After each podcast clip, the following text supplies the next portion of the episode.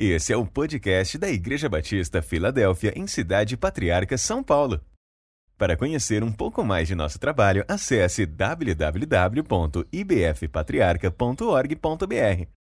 E também nos siga nas redes sociais, pelo Instagram ibf.patriarca e pelo Facebook IBF Patriarca. Irmãos, eu vou cantar, vou começar cantando. Eu acho que se o dia que eu for aí a Patriarca, ou que eu estiver com vocês e não cantar, a coisa complicou, né? E eu costumo cantar aquilo que Deus está fazendo no meu coração, aquilo que Deus está abençoando no momento na minha vida. E eu tenho sido abençoado, abençoado por duas canções. Eu vou cantar uma canção em português e depois vou cantar uma canção em espanhol também. Amém? Então espero que seja uma bênção para vocês. Primeiro é um prazer para mim estar com vocês, mas a gente já fala sobre isso, tá bem?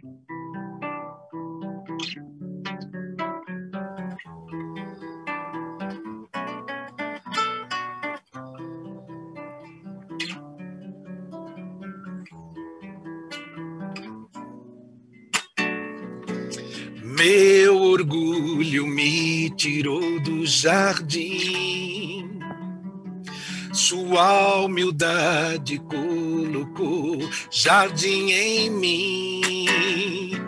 E se eu vender tudo que tenho, em troca do amor eu falharia. Ah, pois o amor não se compra, nem se merece. O amor se ganha, de graça o recebe. E eu quero conhecer Jesus. Eu quero conhecer Jesus. Eu quero conhecer Jesus. Eu quero conhecer Jesus. Meu amado é o mais belo entre milhares e milhares. Meu amado é o mais belo entre milhares e milhares. Yeshua. Ah, ah,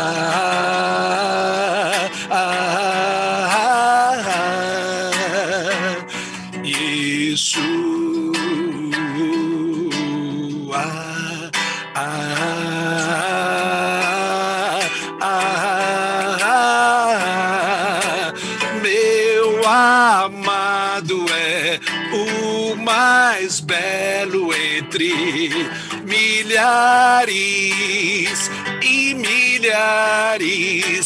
Meu amado é o mais belo entre milhares e milhares.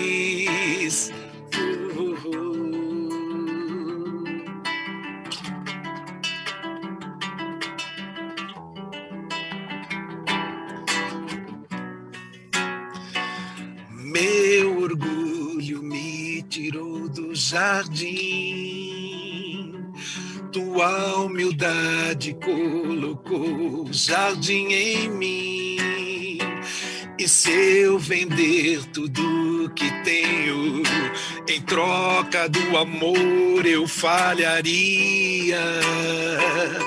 Ah, pois o amor não se compra, nem se merece.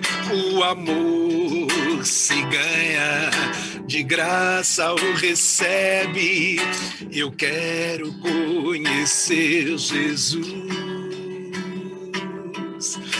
Eu quero conhecer Jesus. Eu quero conhecer Jesus. Eu quero conhecer Jesus. Meu amado é o mais belo entre milhares e milhares. Meu amado é mais belo entre milhares e milhares. Yeshua. Ah, ah, ah, Yeshua. Ah, ah,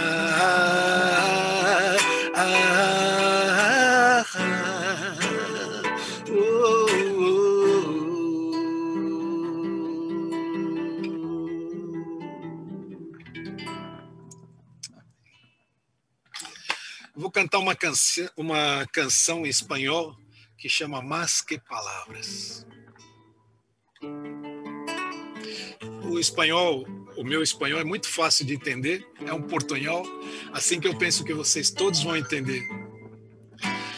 Quero expressar mi gratitud a ti que me has dado todo. Una oración no bastaría ni el tiempo de toda una vida. Es más que palabras y es más que una canción. Quero vivir agradecido en todo lo que soy, que haya siempre la pasión de amarte por mi vida entera. Es más que palabras y es más que una canción.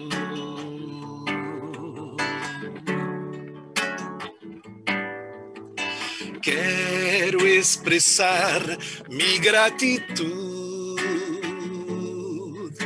a ti que me has dado todo. Una oración no bastaría ni el tiempo de toda una vida. Es más que palabras. Y es más que una canción. Quiero vivir agradecido por todo lo que soy, que haya siempre la pasión de amarte por mi vida entera porque és mais que palavras e és mais que uma canção. Quero viver agradecido em todo lo que sou, que haya sempre la pasión de amarte con mi vida entera es más que palabras y es más que una canción. Y es más que una canción, más que palabras, mi Dios. Y es más que una canción. Y es más que una canción.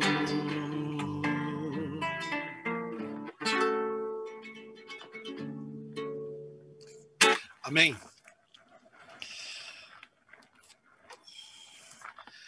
É um prazer estar aqui com vocês nesse domingo e poder ministrar a igreja que eu tanto amo, a Igreja Batista Filadélfia de Patriarca. Eu sou muito abençoado por ter sido parte dessa igreja, por ter sido ordenado ao ministério nessa igreja, por ter pastoreado essa igreja de alguma forma ter contribuído, ainda que muito pouco, com a minha parte, com um gran, como dizem aqui na Espanha, um granito de arena, um grão de areia para o que Deus está fazendo e segue fazendo nessa igreja. Sou muito feliz de ter aí amigos, sou muito feliz de ter aí os vossos pastores são meus amigos de verdade, e quando a gente fala amigo, é amigo mesmo, de comer um saco de sal juntos, de passar por lutas, por tribulações, por momentos muito alegres também. Então, eu sou muito feliz e honrado de ser convidado para ministrar nesse ano de 2021 para vocês. É, eu quero falar de algo que Deus tem falado ao meu coração. Uma coisa que eu tenho aprendido é, principalmente nesse meu retorno ao ministério. Essa semana cumpriu-se dois anos que eu re, fui reconduzido ao ministério e vocês têm muita participação nisso, irmãos aí que sempre oraram e eu tenho intercessores aí nessa igreja que oram por mim sempre. E se eu estou no ministério hoje é fruto da vossa oração, do vosso apoio, da vossa amizade. Então eu estou em casa, eu não estou, não sou, não me considero visita em patriarca. Por isso que é, não precisam convidar, não precisam é, honras, nada. Eu sou, estou em casa, estou como se estivesse aqui é, aí na minha casa. Eu estou aqui no meu escritório, onde eu trabalho todos os dias, onde o Senhor tem me dado a graça de conseguir o sustento para minha família, e é um ano muito complicado, não é, irmãos? Foi o ano de 2020, esse ano de 2021. Eu me solidarizo com vocês pelas perdas recentes. Renato Carreiro, presbítero Antônio Martins, eu sofri aqui, eu chorei aqui também, eu e a Kátia, estávamos orando pelo presbítero Antônio Martins, é, faz parte das nossas orações. Nós estamos agora mesmo é, em 21 dias de oração. A cada três meses nós fazemos uma campanha de 21 dias de oração. E estávamos orando pelo presbítero Antônio Martins, que nós conhecemos de longa data também, quando ficamos sabendo do, que ele foi recolhido pelo Senhor. Ele já recebeu, já está na presença do Pai, já está recebendo o seu galardão. Nós ainda temos que lutar. Mas um ano atípico, um ano em que nós temos muitas dores, pessoas que não são queridas estão sendo atingidas por esta pandemia.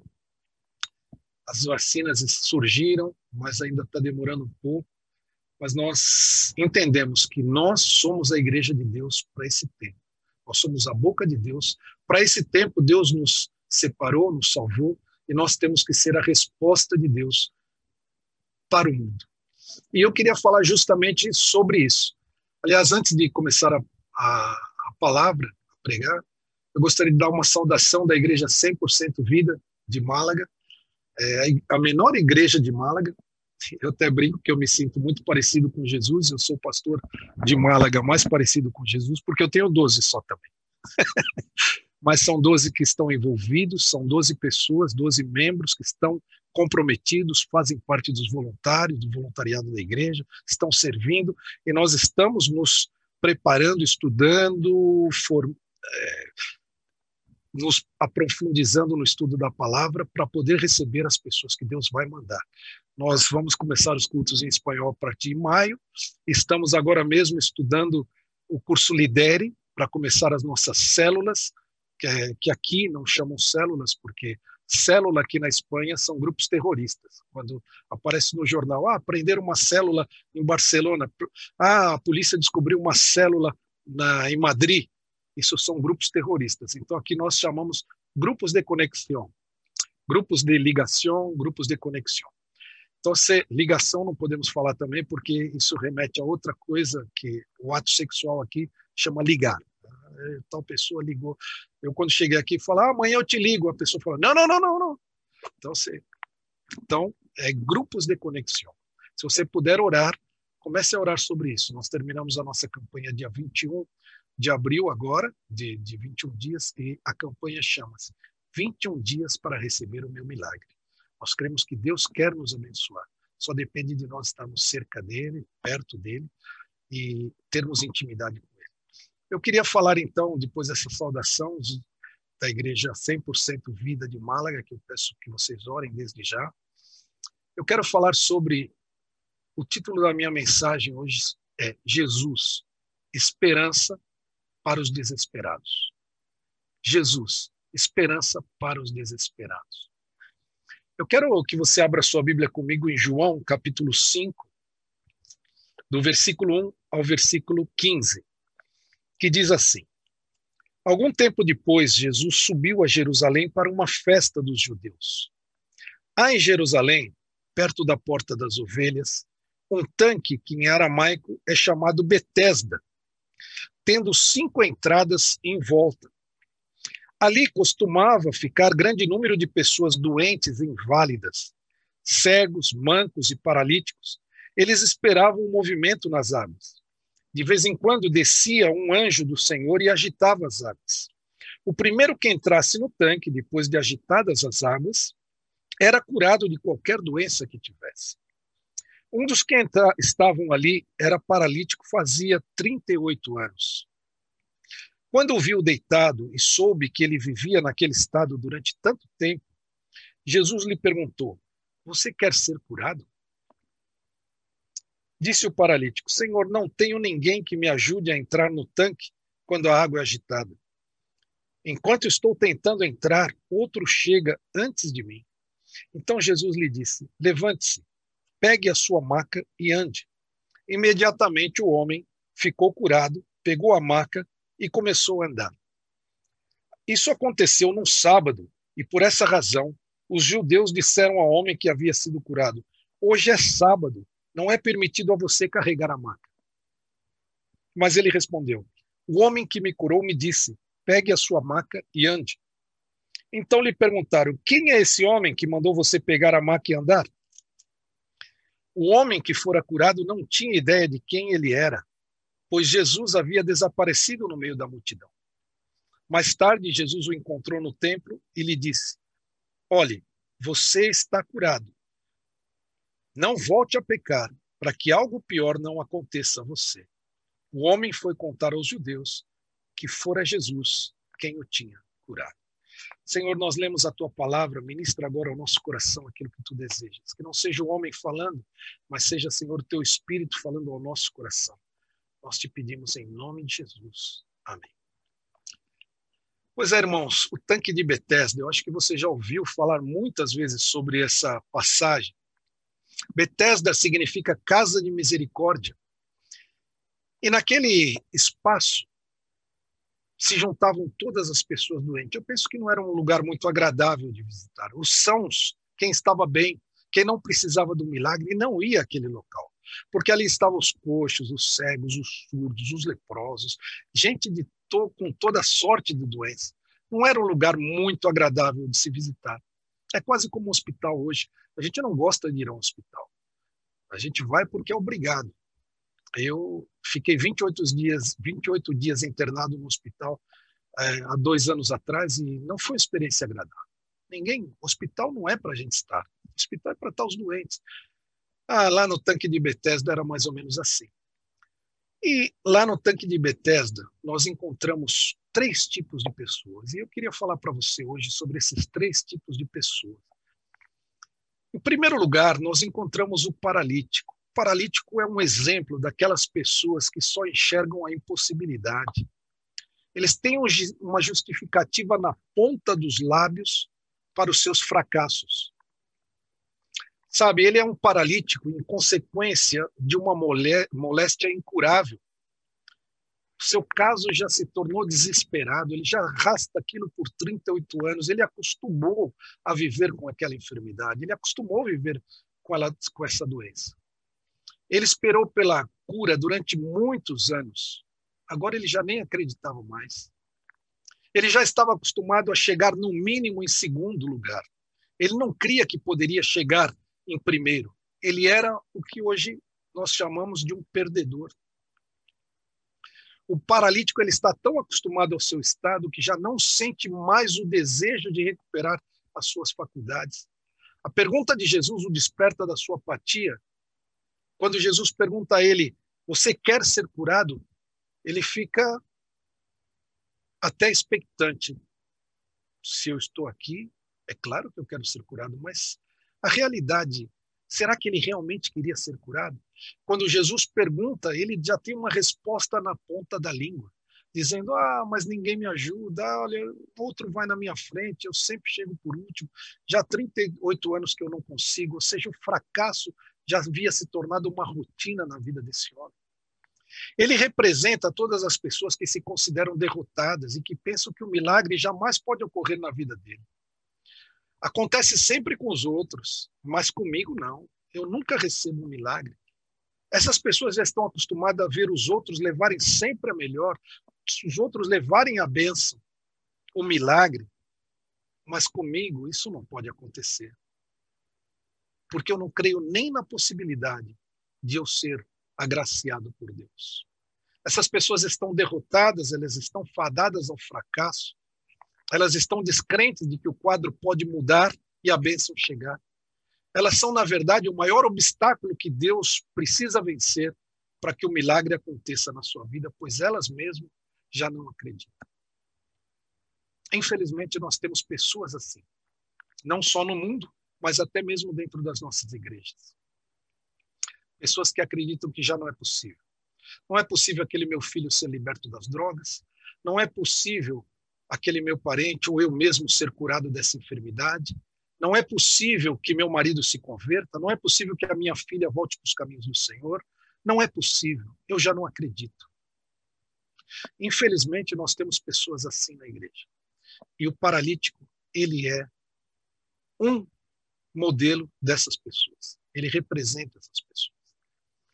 Mas para essas pessoas, Deus tem os seguintes versículos: Se creres, verás a glória de Deus. Se creres, tem que crer. Se você se achega a Deus, se você confia, se você pede ao Senhor, significa que você crê que o Senhor pode fazer. E a palavra de Deus diz: tudo que pedires ao Pai, crendo, recebereis. É preciso ter fé. Sem fé é impossível agradar a Deus. Marcos 9, 23 diz: tudo é possível ao que crê. Se creres, verás a glória de Deus. João 11, 40 olhando para Jesus, o autor e consumador da nossa fé, Hebreus 12, 2. Depois nós encontramos nessa história um outro tipo de pessoas, representados aí pelos judeus. Os judeus são aqueles que se preocupam com detalhes nada importantes. O milagre é operado no sábado.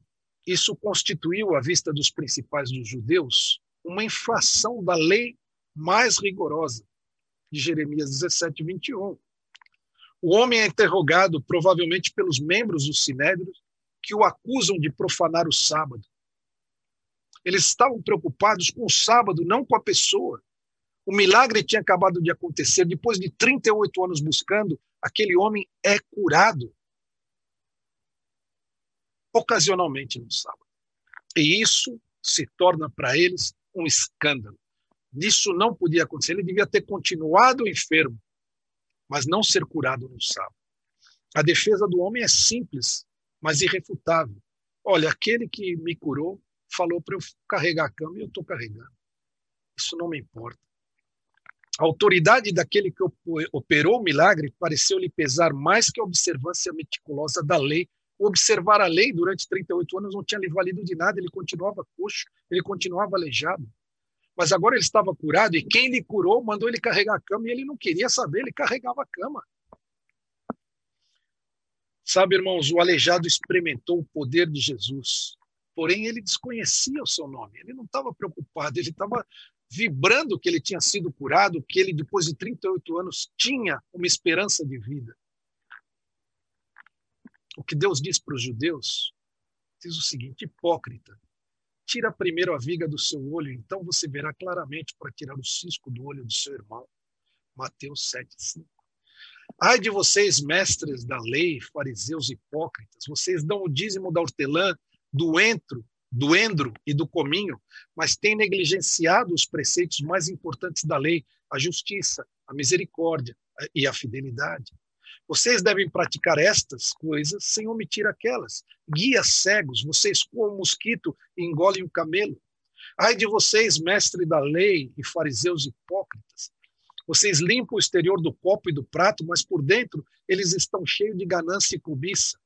Fariseu cego, limpe primeiro o interior do copo e do prato, para que o exterior também fique limpo. Ai de vocês, mestres da lei e fariseus hipócritas. Vocês são como sepulcros caiados, bonitos por fora, mas por dentro estão cheios de ossos e de todo tipo de imundícia. Assim são vocês. Por fora parecem justos ao povo, mas por dentro estão cheios de hipocrisia e maldade. Mateus 23, de 24 a 28. Que dura a palavra do Senhor, mas é o que o Senhor está dizendo, a religiosidade desses homens, o se preocupar com coisas, com detalhes nada importantes. Jesus estava farto disso. Sabe, irmãos, eu também tenho estado farto da religiosidade de algumas pessoas. Algumas pessoas que levantam as mãos, que cantam, que choram, tal. Mas quando chega na segunda-feira, isso no domingo, mas quando chega na segunda-feira, ah, não, todo mundo faz, eu também faço. Ai, vamos pro oba-oba e tudo mais. Isso é pura religiosidade. E o Senhor está farto dessa religiosidade. E quem vive essa vida de religiosidade de duas caras, de hipocrisia, vai ter que dar contas a Deus, porque Deus está a ponto de vomitá-los da, da, sua boca. Deus diz: Oxalá fosses frio, mas porque és morno, vou vomitar da tua boca, da minha boca. Estou a ponto de vomitar-te, vomitar-nos da minha boca, porque o Senhor não suporta essa religiosidade. Essa religiosidade é bem representativa dos fariseus, dos escribas, dos saduceus. Era esse povo que o Senhor estava farto que eles expulsa do templo, porque são pessoas que estão ali para cumprir a lei, mas num mero ritual, num mero mecanismo, num ato mecânico, que realmente não tem relacionamento com Deus, não conhece o Senhor. São aqueles que um dia vão dizer: Senhor, mas em teu nome eu expulsei demônio, eu fiz isso e aquilo. Eu... E o Senhor vai dizer: Para trás de mim que eu não vos conheço, nunca vos conheci. Infelizmente, há pessoas assim na igreja, a igreja está muito cheia de religiosidade, irmãos. E o Senhor está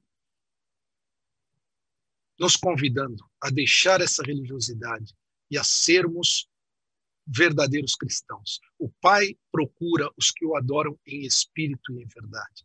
Quanta religiosidade há em nós ainda que o Senhor precisa tirar, para que nós sejamos aquilo que Ele deseja.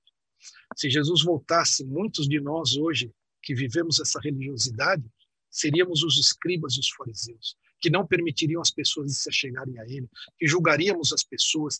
Nós, os religiosos, são aqueles que estão julgando as pessoas. Nós não fomos chamados para julgar. Um dia julgaremos, mas por enquanto nós fomos chamados a amar, fomos chamados a servir, fomos chamados a abençoar. É para isso que Deus nos levantou. Irmãos, nós estamos vivendo uma época em que a igreja tem uma oportunidade tremenda. Nós temos visto isso aqui na Espanha, que as pessoas antes não se preocupavam com Deus. O europeu não se preocupava com Deus porque ele tinha tudo. Para algumas pessoas chegavam a dizer: Deus, para quê? Se eu tenho tudo, se o meu dinheiro compra tudo, se eu tenho uma vida confortável, eu tenho a minha casa na cidade, a minha casa no campo ou na praia, eu tenho tudo que eu preciso. Deus, para quê? Mas quando veio essa pandemia, eles viram que todos os planos falharam. Pessoas, claro, nós estamos vendo firmas, empresas sólidas falirem, fecharem, e as pessoas se abriram a Deus. Sabe, irmãos, as igrejas estão crescendo aqui na Europa. Por quê? Porque as pessoas viram que há algo mais, há algo mais, e a igreja tem que estar pronta para recebê-las. A igreja tem que estar pronta para receber os homossexuais, as prostitutas, os traficantes de droga. A igreja tem que estar preparada, e não é aquela pessoa chegar e a gente olhar de alto a baixo, julgar e dizer: hum, isso está virando, hein? Olha, irmãos, há um tempo atrás, uma irmã, há muitos anos atrás, uma irmã em Portugal, quando eu falei que devíamos estar preparados para a igreja receber gente com cabelo azul, cabelo verde, com piercing na língua, no nariz, tal, drogados. Ela disse: "Ai, pastor, eu não estou preparada para receber, para dividir a minha igreja com essa gente". Eu falei: "Pois se prepare, irmã, porque isso vai acontecer". Realmente essa irmã se preparou, ela mudou o seu conceito e ela fundou, inclusive, uma associação, uma entidade que trabalha com os drogados, que trabalha. Essa Deus tem feito uma obra muito bonita na vida dessa irmã. Por quê? Porque ela aceitou o desafio, saiu da sua zona de conforto. É muito confortável nós estarmos dentro da nossa igreja, louvando, vocês aí em Patriarca que tem um louvor fantástico, estar aí cultuando, mas Deus não nos chamou para estar em quatro paredes. Deus nos chamou para ir para fora, para buscar as almas que estão indo para o inferno. E esse tempo de pandemia não é desculpa para nós não fazermos, para ficarmos amuados, para ficarmos chorando, para ficarmos lamentando. Não, irmãos, Deus tem um propósito. Olha, ontem eu tive três reuniões por Zoom. Foram três horas e meia, uma, uma hora e meia, uma reunião de oração que eu tenho com, com os irmãos aqui do Farol de Oração, chama-se Faro de Oração é um faro que ora pela cidade de Málaga. Depois eu tive uma live com os pastores de Portugal, da Hilson Network, e, e à noite eu tive um, um Zoom com o pastor Bertil e a Alzira, da Suécia. Foram três horas e meia. Antes de pandemia, eu nunca tinha ouvido falar em Zoom. E hoje eu prego, eu comecei a escrever é, uma devocional todos os dias, chama Devocional 100% Vida.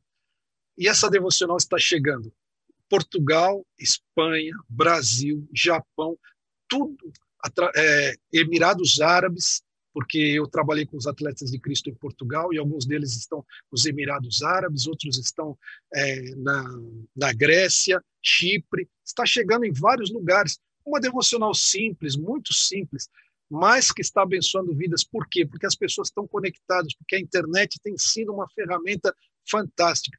Há uma igreja, eu tenho ouvido aqui, nós temos uma igreja árabe em Málaga, e o pastor é, da igreja, o pastor Exat, o pastor Exat começou um grupo no ano passado, no ano de 2019, começou um grupo é, de Zoom, de um grupo pequeno, mas pelo Zoom. E hoje ele tem 14 grupos, pessoas do Egito, pessoas da Tunísia, pessoas de Marrocos, pessoas da Argélia estão se convertendo, entregando a vida para Jesus. Vamos orar, orar também pelo mundo árabe. Ontem eles começaram 40 dias de Ramadã.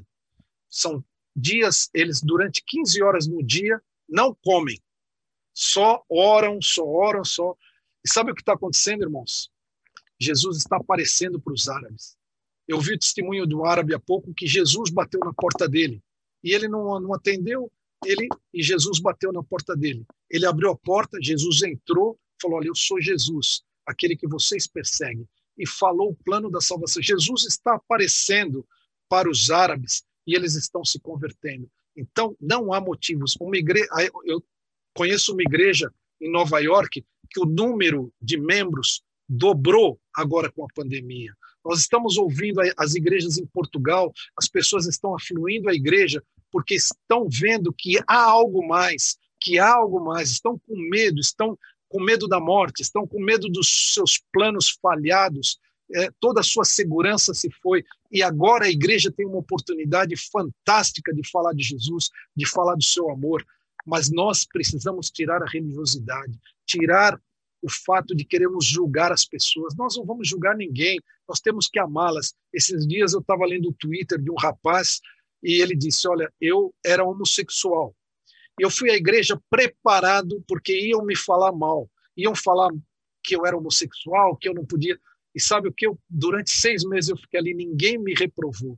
O pastor investiu horas comigo, nós oramos juntos, nós nos encontramos para estudar a Bíblia. E eu sozinho cheguei à conclusão que o, o, estilo de vida que eu estava levando não agradava a Deus. E eu mudei o meu estilo de vida sem ninguém falar para mim. A igreja me amou, como eu estava, e o Espírito Santo me convenceu. Então, quem convence é o Espírito Santo. Vamos amar as pessoas, vamos estender as, as mãos, vamos dar um abraço. Não vamos ser hipócritas e fariseus. E depois, por último, eu vejo aqui um outro tipo de pessoa, que é Jesus. Jesus é aquele que tem poder sobre todas as coisas.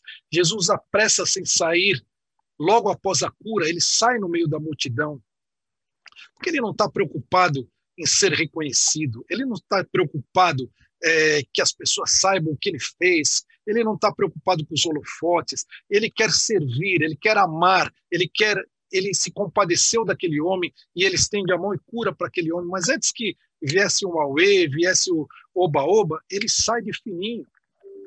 Depois ele encontra com o homem mais tarde no templo. E Jesus salienta a significação moral daquela cura. Os milagres de Jesus tinham fins éticos e espirituais. Ele não curava por curar, ele curava com intenções, intenções éticas e morais. Um princípio de justiça é implícito no ato da cura, e por essa razão o homem não deve pecar mais. Jesus diz para ele: Olha, não volte a pecar, para que não suceda algo pior na sua vida. O homem curado segue o seu caminho e dominando, dominando, dominado por algum senso de obrigação, ele informa aos judeus que foi Jesus que efetuou o milagre. E os judeus perseguiam a Jesus porque fazia essas coisas no sábado.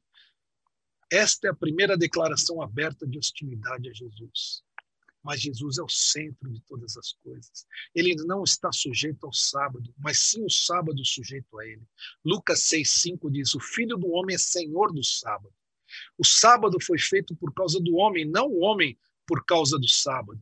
Assim, pois, o filho do homem é senhor até mesmo do sábado. Marcos 2, 27 e 28. Jesus é aquele que tem poder sobre todas as coisas.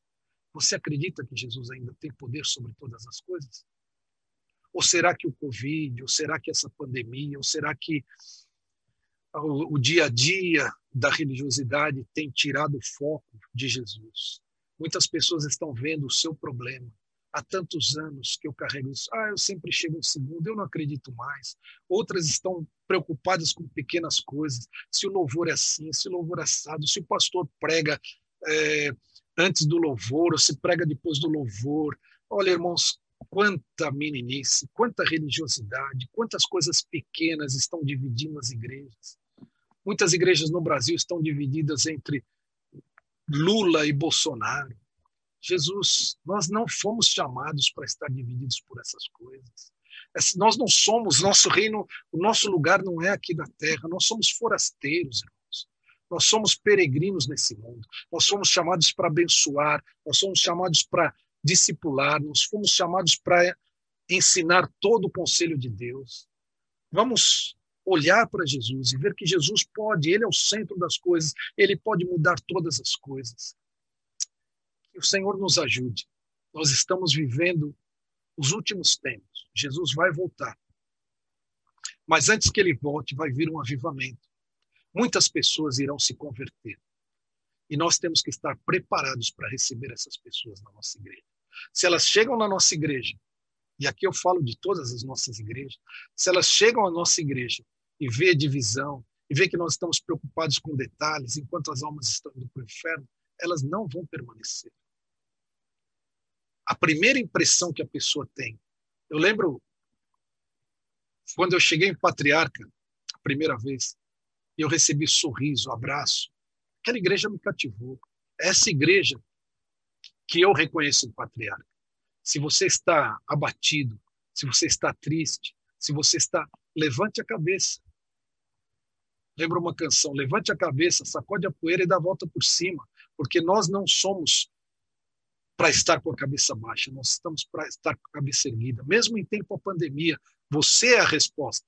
Você é o que Deus quer usar para abençoar o Brasil, para abençoar a cidade patriarca, para abençoar a Zona Leste, para abençoar São Paulo. Nós ainda cremos que é possível ganhar São Paulo para Jesus? Você ainda crê que é possível ganhar o Brasil para o Senhor? Então, vamos crer que o Senhor pode e tem poder sobre todas as coisas. Foi um prazer para mim estar com você. Eu quero encerrar orando. Se você está desanimado, como este paralítico, se você já não acredita mais que a bênção pode chegar para você, se você não acredita mais que o milagre pode ocorrer na sua vida, eu te convido a pedir perdão a Deus. Senhor, perdoa a minha incredulidade.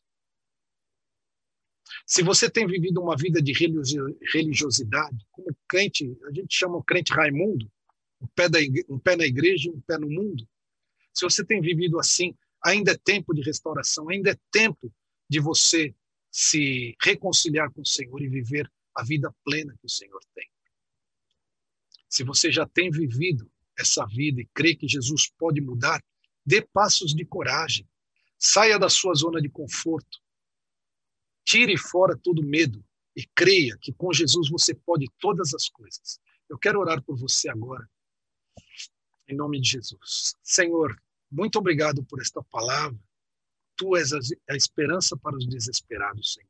E hoje nós estamos vendo tantas pessoas desesperadas, tantas pessoas sem um alento, sem acreditar, sem esperança na vida, Senhor. Ó Jesus, nós oramos para que eu oro agora por essas pessoas que creem, já não creem no milagre, que já não acreditam que algo novo pode acontecer nas suas vidas. Senhor, enquanto a tua palavra diz que o melhor ainda está por vir, algumas pessoas sentem que já estão acabadas, que já estão, ó Senhor, perdidas, que já falharam, que são perdedores e que nada mais vai acontecer. Estão apenas, ó Senhor, esperando o dia da morte. E nós queremos repreender, Senhor, esse espírito, esse espírito que havia nesse paralítico, Senhor, porque depois de tantos anos ele já não acreditava que era possível. Senhor, eu quero orar também por aqueles que estão apenas vivendo uma vida cristã de religiosidade, apenas uma vida, Senhor, de é, repetição, uma vida de mecânica, ó Senhor, de adoração mecânica, de adoração, Senhor, costumeira, mas que não vem nada novo acontecer, porque, Senhor, elas estão preocupadas apenas com os detalhes nada importantes. Ó Senhor, são aquelas pessoas que querem mostrar que uma aparência, que querem, ó Senhor, mostrar uma aparência de santidade, mas que na vida, no dia a dia, Senhor, são pessoas que são como os do mundo, ou até pior.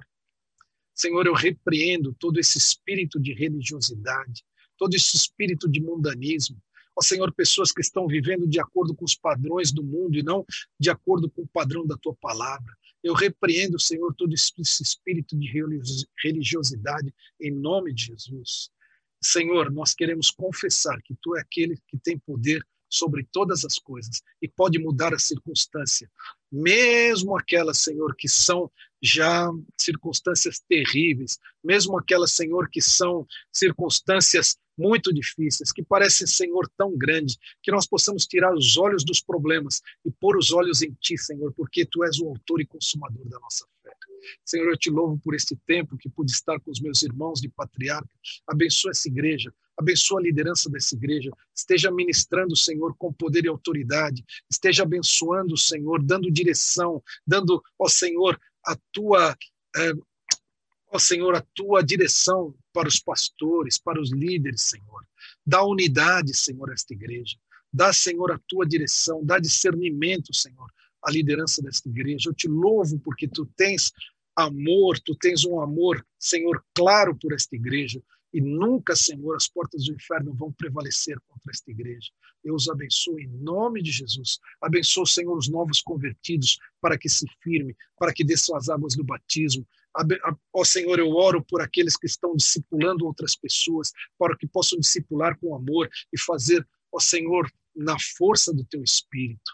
Eu te peço, Senhor, que juntamente com a igreja de patriarca, tu abençoes também a 100% vida, que nós não confiemos na nossa experiência, na nossa sabedoria, ó Senhor, naquilo que já vivemos, mas que possamos estar dependentes da tua graça, dependentes do teu espírito, buscando, Senhor, a tua força. Eu os abençoo em nome de Jesus. Fica com os meus irmãos. Livra o Senhor, cura os doentes, cura os enfermos, Senhor. Ó Jesus, cura aqueles que estão feridos na alma. Abençoa, Senhor, a igreja de patriarca e levanta essa igreja com poder e autoridade para o nome do Senhor, para a honra e glória do nome do Senhor Jesus Cristo. Amém e amém. Muito obrigado, irmãos, por me convidar e por me suportar esse tempo. Eu espero que vocês sejam infinitamente abençoados, que Deus possa fazer infinitamente mais do que nós pedimos, do que nós cremos, do que nós pensamos, porque Ele tem poder para fazer todas as coisas. E não se esqueçam, orem por nós aqui em Málaga. Málaga é uma das cidades mais bonitas da Espanha. Nós temos um clima fantástico. Aqui é chamada a Costa del Sol. É um lugar onde nós temos 300 dias de sol por ano. Lugar lindo, com praias maravilhosas. Mas é um lugar que precisa da graça de Deus. Irmãos, nós precisamos da graça de Deus ter. Nós precisamos do Espírito Santo nas nossas vidas. Nós, Deus nos levantou para ganhar Málaga para Jesus. E orem por nós, orem por nós. Nós vamos começar grupos de conexão, que são grupos familiares, grupos pequenos. Nós vamos começar isso para a honra e glória do Senhor, porque nós queremos que cada bairro, cada rua, cada avenida tenha uma igreja. E uma igreja é uma casa aberta onde as pessoas podem ouvir a palavra de Deus. Orem por nós. Nós estamos orando por vocês também. Que Deus os abençoe em nome de Jesus. Amém.